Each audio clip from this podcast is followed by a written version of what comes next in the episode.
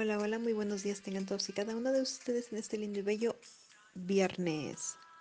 Hoy hablaremos sobre cuentas fake dentro del ambiente y no solamente dentro de las aplicaciones de uso público. Y también tenemos una bella entrevista que le hice a una chica muy especial que aprecio mucho en nuestra nueva sección mensual de Mujeres del Mundo Feliz. Espero les guste. Así que, ¿qué vamos a darle aquí? Vamos a comenzar.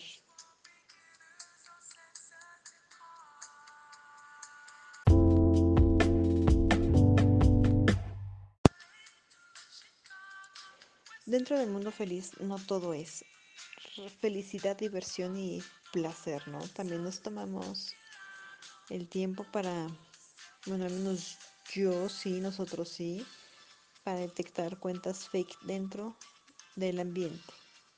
¿Qué es una cuenta fake? Pues una cuenta fake, como su nombre lo dice en español, es falso, fake, falso, una cuenta falsa.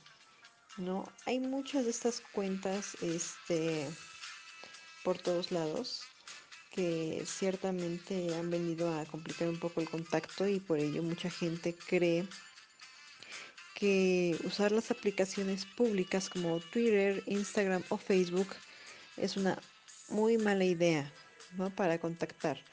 Pero el hecho es que si tú sabes manejar las redes sociales, no tienes por qué preocuparte absolutamente de este punto.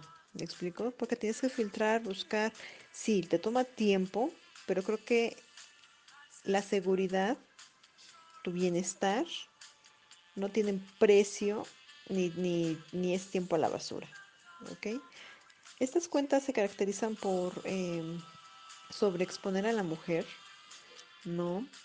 Eh, o usar fotos de, de, otras personas, de otras mujeres, ¿no? Para atraer al, al, a los ingenuos. Y bueno, todo fuera que se quedara en que solo suben las fotos y les gustan los comentarios, ¿no? Eh, esto afecta en gran parte porque muchas de estas cuentas a veces ofrecen servicios sexuales eh, falsos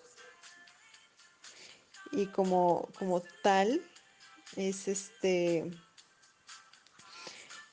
pues sí, ¿no? Viene a ser un servicio sexual fraudulento, porque realmente nunca reciben nada, les piden depósitos y ahí van, así como para el gancho, y ok, sí te deposito, y al rato es que me estafaron, y esto, y el otro, y aquello, cuando pues la verdad es que si realmente buscan contactar a una pareja dentro del mundo feliz real, estas no les van a pedir un pago por el encuentro, ¿me explico? No hay pago por sexo. No lo hay. Y eso es algo que hay que, que, entender muy, muy, muy, muy, muy, muy, muy bien. Y si no, esto es bien, bien, bien peligroso. Porque en el mejor de los casos eh, es que te pidan solamente dinero, ¿no? Y salgas estafado.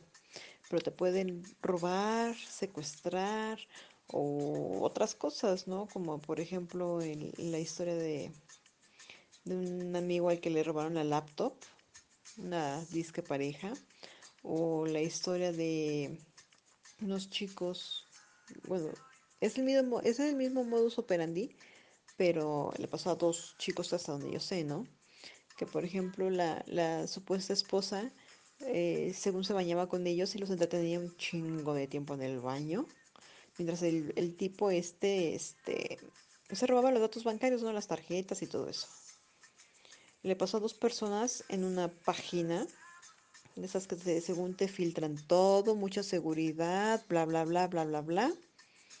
El contacto era de ahí, ¿no? Entonces, realmente no hay, no hay como que una seguridad ni en las redes abiertas ni en las redes privadas para esto, ¿no? O sea, hay que ser realistas, hay que ser precavidos.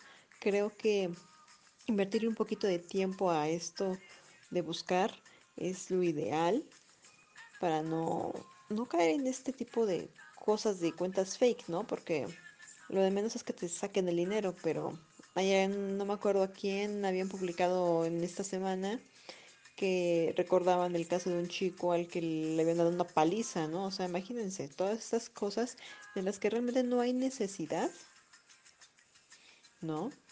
Si invirtieran un poquito más de tiempo en asegurarse que esta persona es real, ¿no?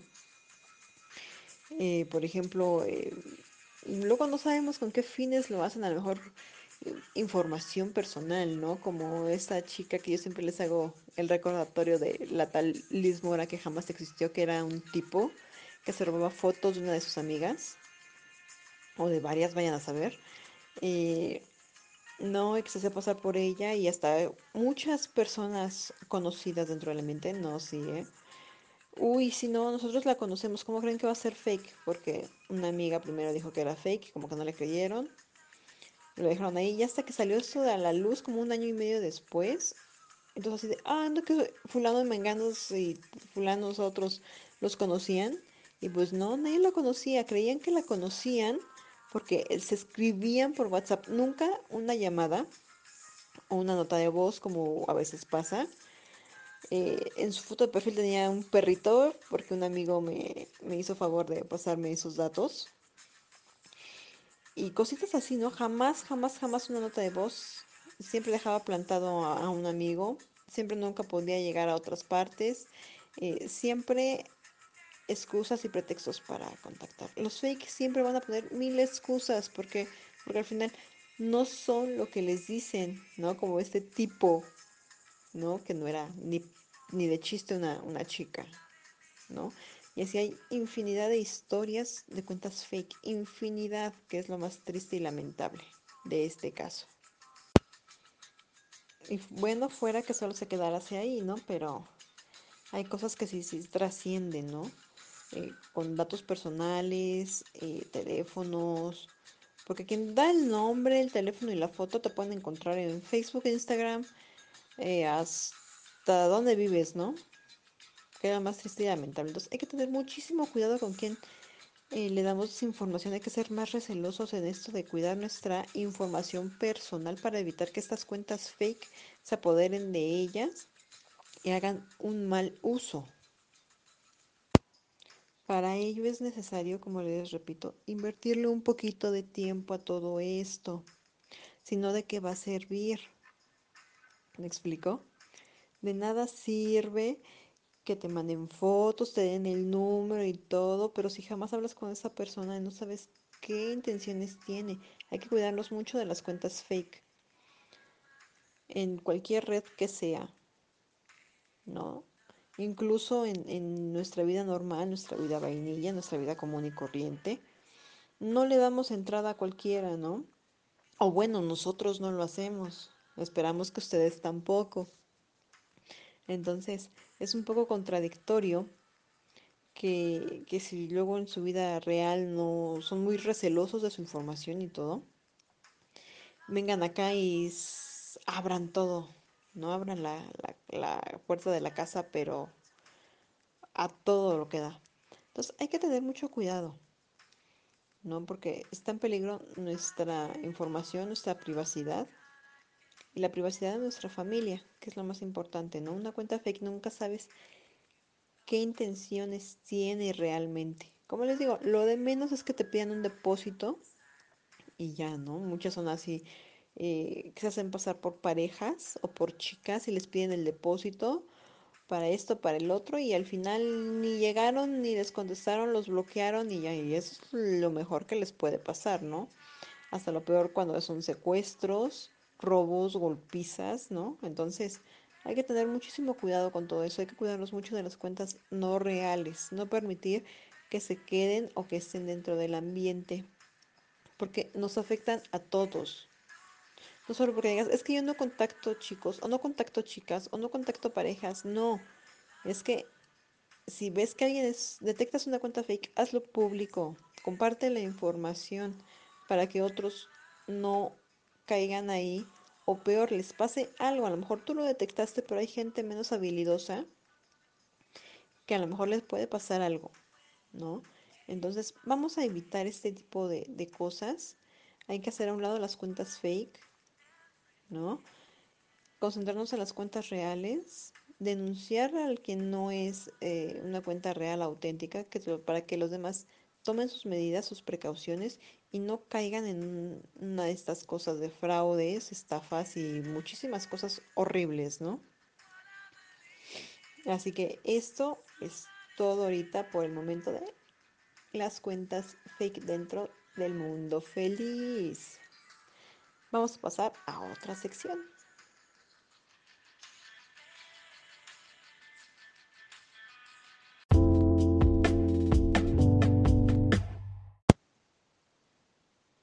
Y bueno, pasamos a nuestra sección de Mujeres en el Mundo Feliz, que es una sección en donde podremos hacerle algunas preguntas a, nuestras eh, invitadas que tengamos de vez en cuando acerca de, su libertad sexual y, de cómo ejercen precisamente todo esto.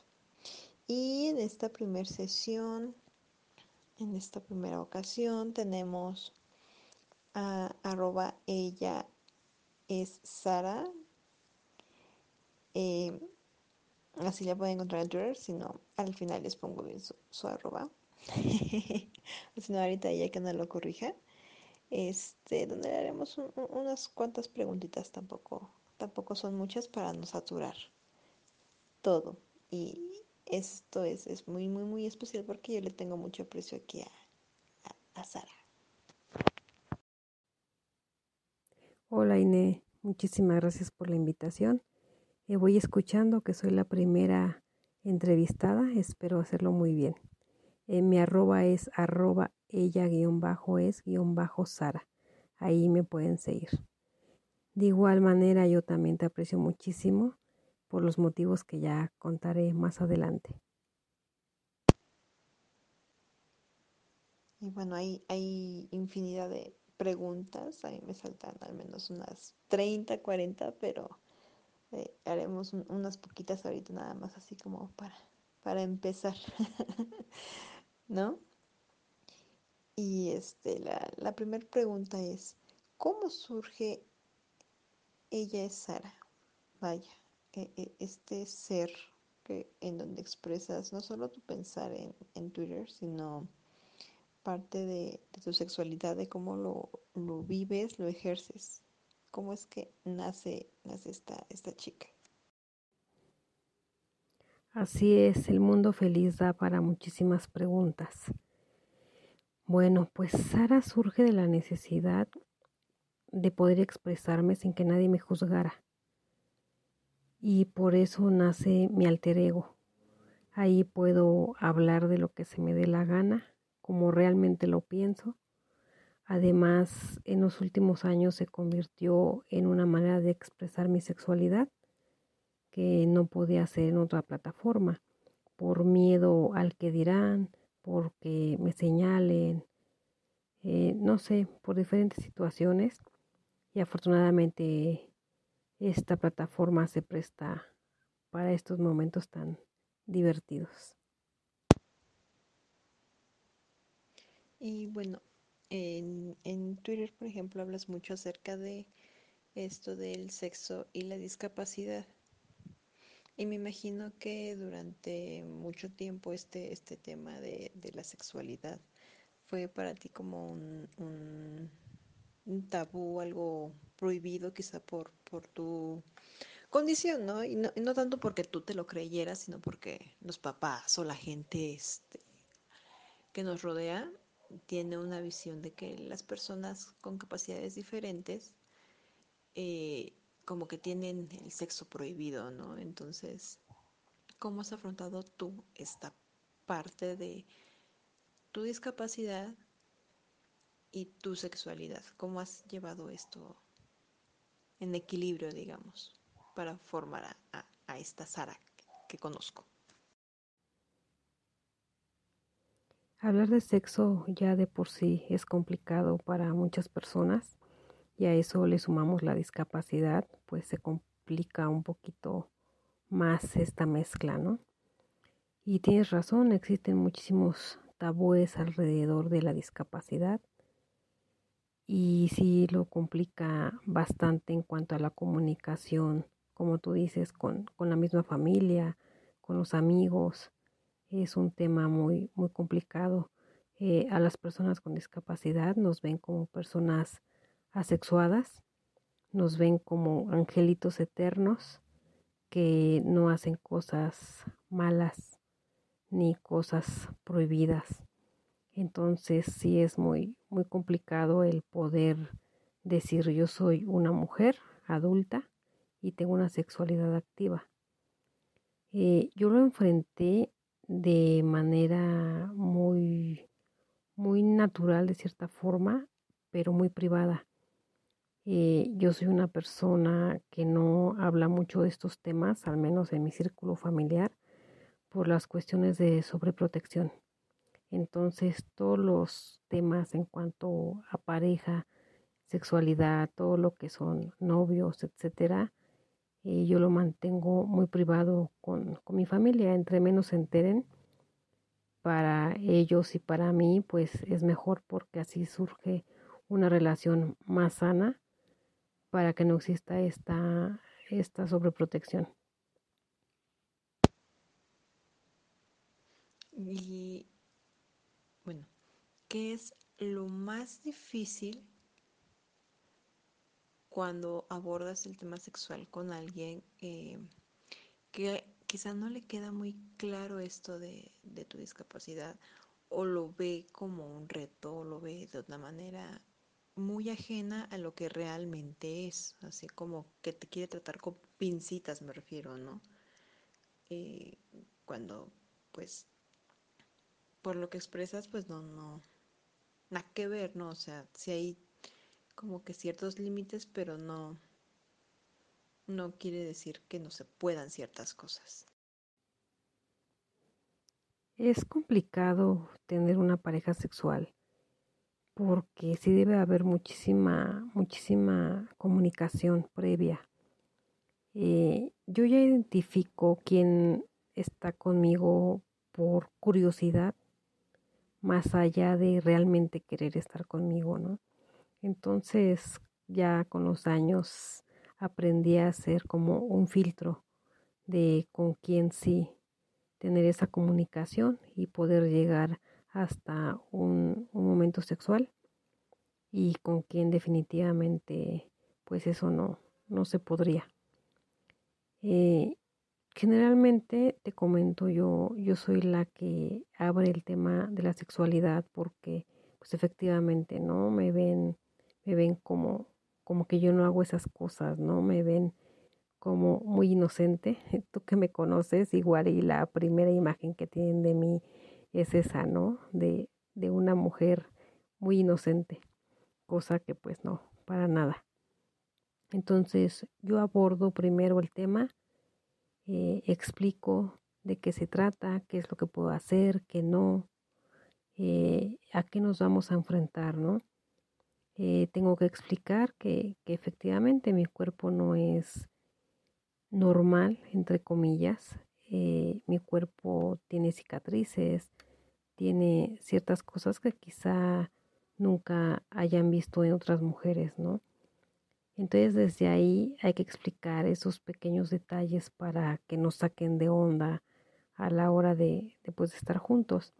Y teniendo esa comunicación, eh, es primordial, ¿no? El que ellos me pregunten todo lo que se les venga a la mente para no sacarse de onda, como ya me ha pasado, ¿no? La verdad, he tenido encuentros donde a la mera hora no, no se llega a nada y se vale, también se vale, ¿no? O sea, si no estás seguro de hacer algo, pues simplemente no, no se hace y punto, ¿no? Pero sí, definitivamente como creo que en todas las parejas debería de eh, ser, la comunicación es básica. ¿Tú qué consejo podrías darle a los padres en este momento que tienen hijos con algún tipo de discapacidad?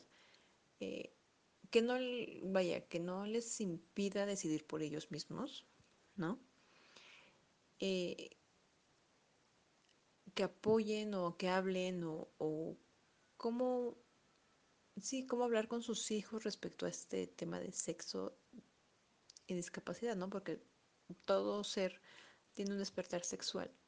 Y por esta misma situación, Algunos padres creen que es este algo raro, anormal, eh, que no se puede. O sea, ¿cómo, ¿qué consejo les podrías dar a los padres para que guíen de una manera más sana a sus hijos en este tema?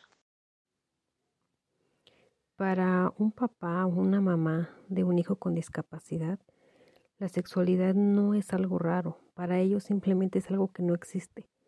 La prioridad de los padres en esas etapas adolescentes es cuidar a su hijo, es rehabilitar a su hijo, es atender la educación de su hijo, sus necesidades básicas, olvidando la necesidad sexual.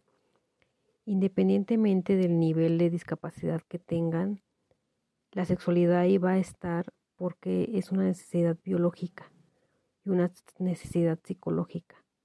Entonces yo les aconsejaría que se acerquen a un terapeuta, alguien que les pueda asesorar cómo poder satisfacer esa necesidad de acuerdo a la discapacidad que tenga su hijo. Y con eso ya están del otro lado, porque es muy complejo, o sea, hay tantos niveles de discapacidad que sí debe ser algo específico para esa situación y no olvidarse que, que te repito, es una necesidad biológica y es algo que siempre va a estar presente y que no puedes eliminar ni hacer a un lado. Somos seres humanos que necesitamos ejercer todos nuestros derechos y uno de ellos es la sexualidad.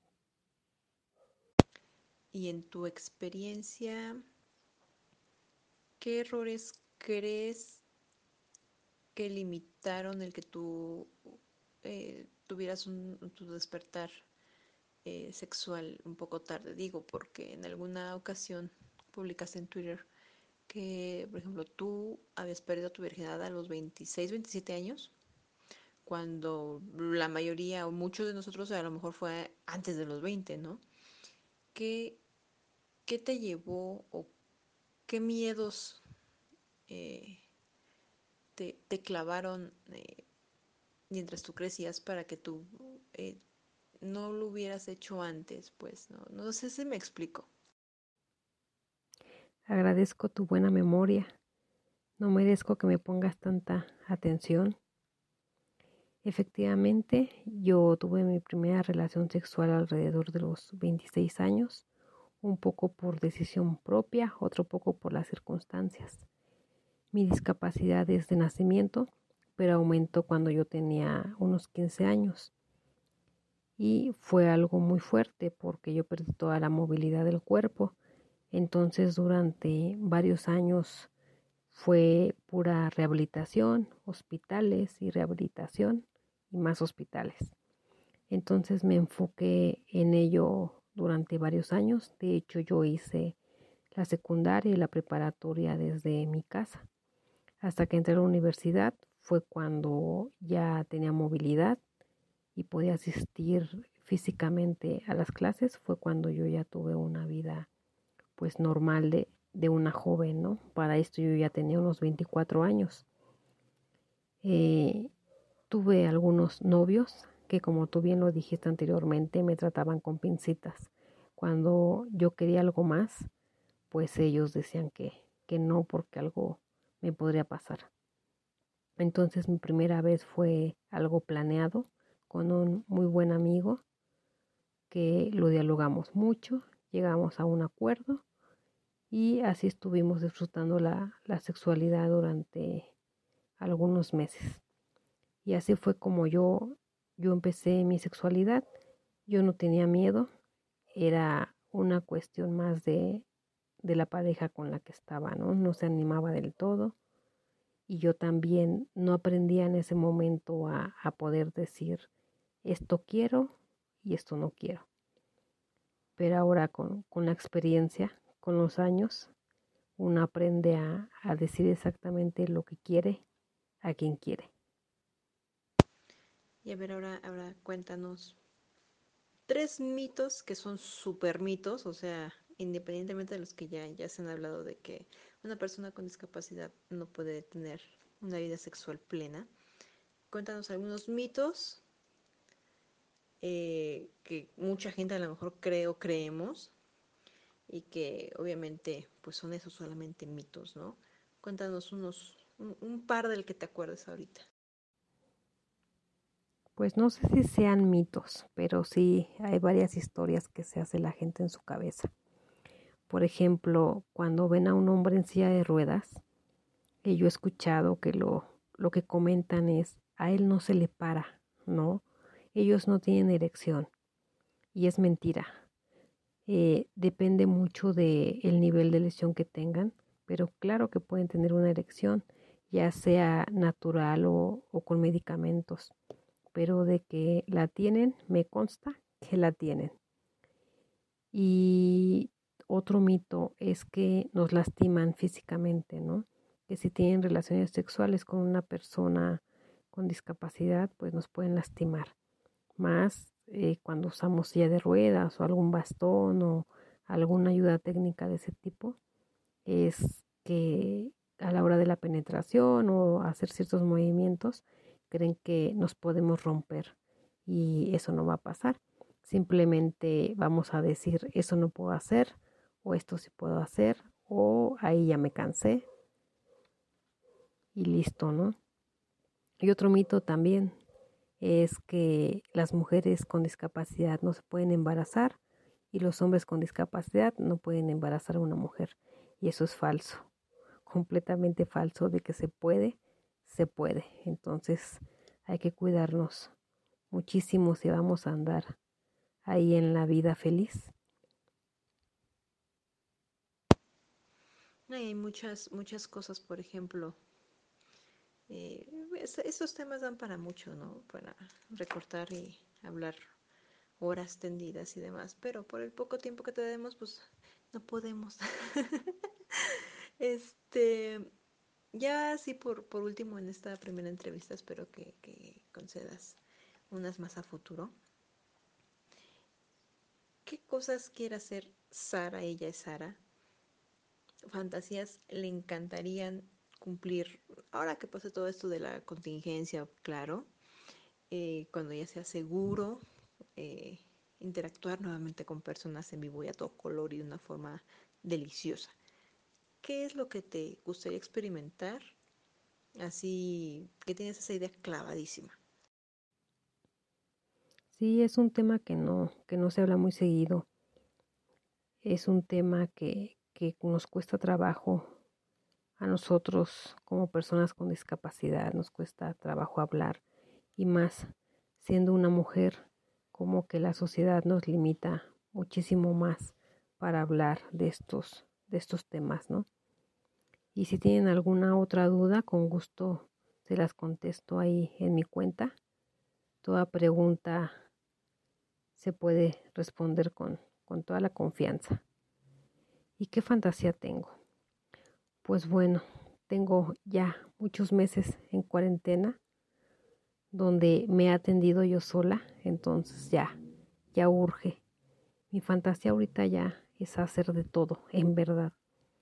Quiero hacer realidad todas esas fantasías que escribo, todo eso que escribo ahí, mis textos que van dirigidos a el mentado suertudo, todo eso que han leído, ya me urge hacerlo realidad. Que me den por todos lados. Eso, esa es la fantasía.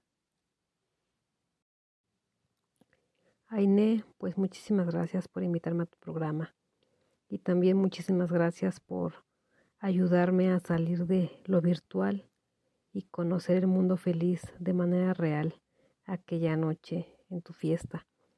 Te agradezco muchísimo el aceptarme como amiga del mundo feliz y espero esto continúe. Te deseo muchísima suerte en este nuevo podcast. Espero que tengas muchísimo éxito y cuenta conmigo cuando gustes. Ay, gracias Sara. Gracias por tu buena vibra. Y definitivamente pasar de lo virtual a lo real siempre es un poco complicado, más no imposible. Entonces, eh, es, bueno ver que, que, te animaste a conocernos ya hace un poquito más de un año, año casi medio, año y seis meses de que nos vimos. y realmente eres una persona que, que vale la pena tener cerca. Sin duda alguna, agradezco que hayas aceptado la invitación a esta breve entrevista. Y te voy a tomar la palabra después, te, te voy a seguir robando tu tiempo. ya saben, a todos, los que nos escuchan, ella es arroba ella guion bajo es guion bajo Sara para que la sigan en Twitter, lean, ya ella les dijo que pueden mandarle preguntas, si tienen más dudas, igual no las pueden hacer llegar, eh, a, bueno, a mí por DM para posteriormente hacerle sus, hacerle llegar sus dudas, sus preguntas y demás. ¿Sale? Muchas gracias, Sara.